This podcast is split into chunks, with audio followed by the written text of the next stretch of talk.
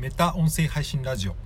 このチャンネルは毎日56時間は音声配信を聞いている自称音声配信フリークの僕岩見が毎日10分前後お送りしています、えー音声関連のニュースとか、え音声の未来について自分で毎日更新する中で気づいたことや考えたことやこれから音声配信を始めてみたい人の参考になりそうな話なんかをしています。えースタンド FM、ラジオトーク、ポッドキャスト、Spotify やヒマラヤでも配信していますので気になる気になる方はフォローお願いします、はいえー今日は9月の25日金曜日になりました。いかがお過ごしでしょうか、えー昨日に引き続き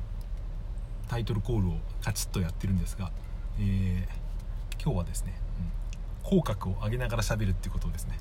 まあ、一人やってるとバカみたいなんですけど、うん、でもこれは結構大事なことなのかなと思ってどなたかが言ってました。喋る時の結構録音した声ってですね、うん、自分で思ってるよりも暗く喋ってるなって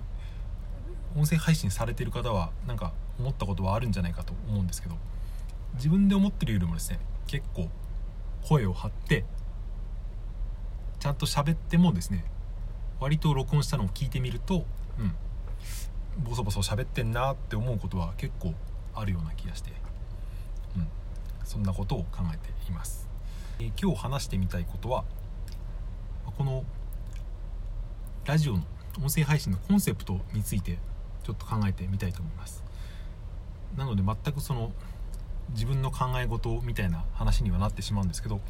なるべく聞いている皆さんの、うん、参考になりそうなんですね、えー話にもしていきたいと思いますのでよろしかったらお付き合いください、えーまあ、僕のこのメタ音声配信ラジオという音声配信はですね、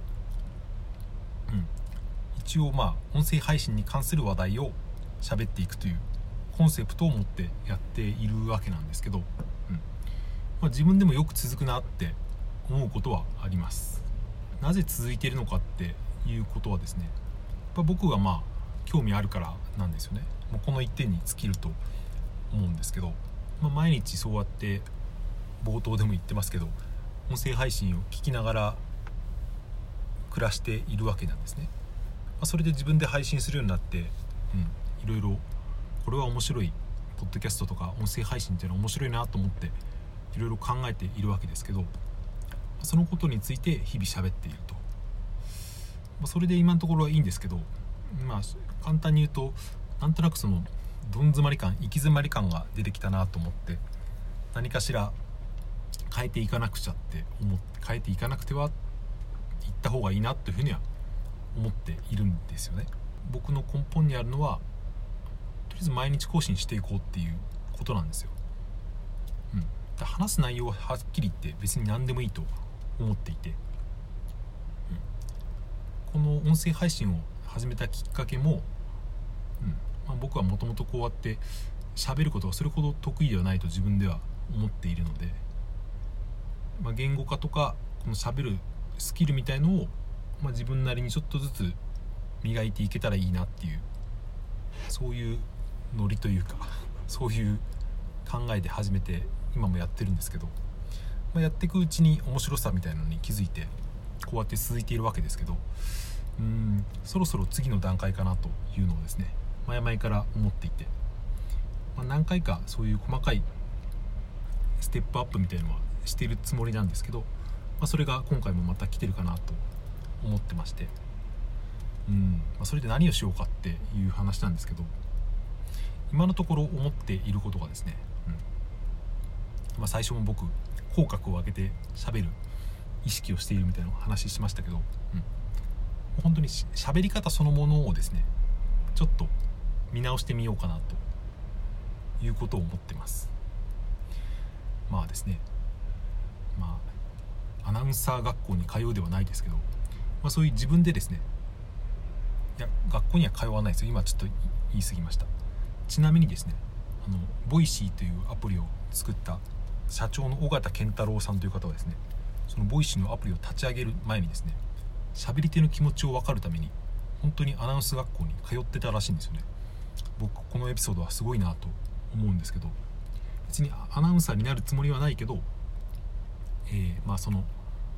音声アプリを立ち上げるために初めはボイシーっていうのはそのニュースを読み上げるアプリとして始まったらしいんですけど、まあ、そんなので、えー、読み上げる人の気持ちが分かるようになったりとかあとはそのアナウンサーの卵たちと知り合うためみたいなですね。そういう意図を持って本当にアナウンス学校にですね通ってたらしいんですよね。すごいですよね。なんでそのどっかの配信で言ってましたけど尾形さんの、うん、その若いそのアナウンサーって多分女性が多いと思うんですけど、まあ、そういう中に1人だけですね、まあ、30ぐらいのおっさんがいてすごいなんか、うん、横島な目的を持って来ら来てるんじゃないかと最最初はですね疑われてて気まずかったっていう話をしてましたけど。ちょっと話がそれましたけど、まあ、僕もまあ話す内容っていうのはですね、まあ、自分の興味のある話を10分ぐらいしていけばいいやって、そこはですねあまり無理が今のところ効かないのでこのままでもいいのかなと思いますけど、まあ、その喋り方とか、うん、その話す技術みたいのはもうちょっとですね意図的に考えていけばいいのかなと考えていった方がいいのかなというふうに思っていて。僕ですねまあこの配信をいろんなアプリ含めてもう多分250回とかもうちょっとやってるかな。もうすぐ多分300回ぐらいに行きそうな勢いでやってるんですけど、うんまあ、初回初回の放送とかですね。ラジオトークの方に残ってるわけですよ、まあ、最近は聞いてないですけど前にですね100回とか200回の時に第その1回とか1桁台の放送と100回を聞き比べてみて自分ではですねまあ多少変わったかなという思いはあれど、うん、多分初めての人が聞いたらですね別にそれほど上手くなっていないっていうのはあると思っていて、うん、自分でもですね喋り方自体がそれほど変わってはいないなっていうのはですね思うんですよね。でもそれは考えてみたら当たり前の話で別に喋り方を意識しないで話す内容だけ意識して喋っていたら、うん、それは話し方ってですねそんなには変わらないわけですよね。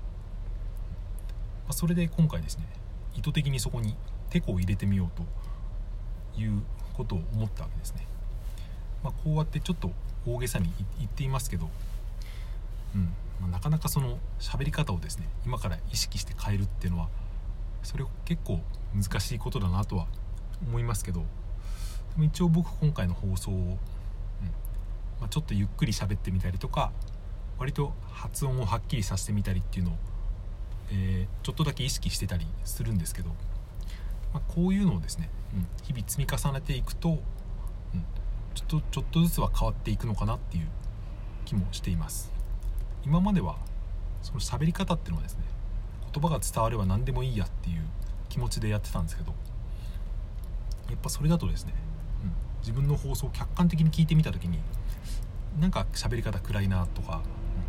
うん、聞き取りづらいなとかいうのが思うんですよね、まあ、音質とかそのマイクの近づけ方とかそういうのは割と気を使ってやっている時もあるんですけど根本のですねそもそもの自分の喋り方についてあんまり今まで意識をしてこなかったなってことに気づいてですねこれからちょっと、まあ、本を読んだりとか、まあ、動画を見たりとかですねそういう勉強をしてちょっとずつ実践していこうかなと思ってます。なのでえー、まあそうですね。年明けぐらいにですね僕の喋り方がちょっと、うん、一見しただけでも、うん、聞き比べると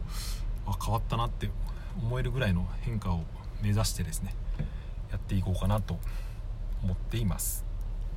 でも喋り方っていうのはですね、うん、コミュニケーションにおいても基本になるものなのでそれが自分の話し方が相手に聞こえやすかったりとか届きやすかったりするようなですね。そのベースの部分を変えていくっていうのは割と音声配信だけじゃなくて、うん、自分の人生においてもプラスになるんじゃないかなっていうような感じはしています。もともと結構僕はボソボソ喋る方だし声も低いし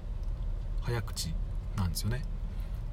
まあ直してみようって思ったこともありますけどまああまり続かなかったと。まあそれをですねこの音声配信という口実を作ってですね自分の喋り方をちょっとだけ矯正してみようと思っていますという。はいそんな話を、えー、今日はしてみました。えー、明日からまた土日でお休みな方も多いと思いますけど結構雨が降っていてですね台風とかうんそう関西とか四国の方はですね記録的な大雨が降っているっていうニュースがありましたけど、えー、そうですね。今ぐらい大雨が降っている地域の方は大変だなと思いますが、えー、ご安全にお過ごしください。それでは最後まで聞いていただいてありがとうございました。さようなら。また明日。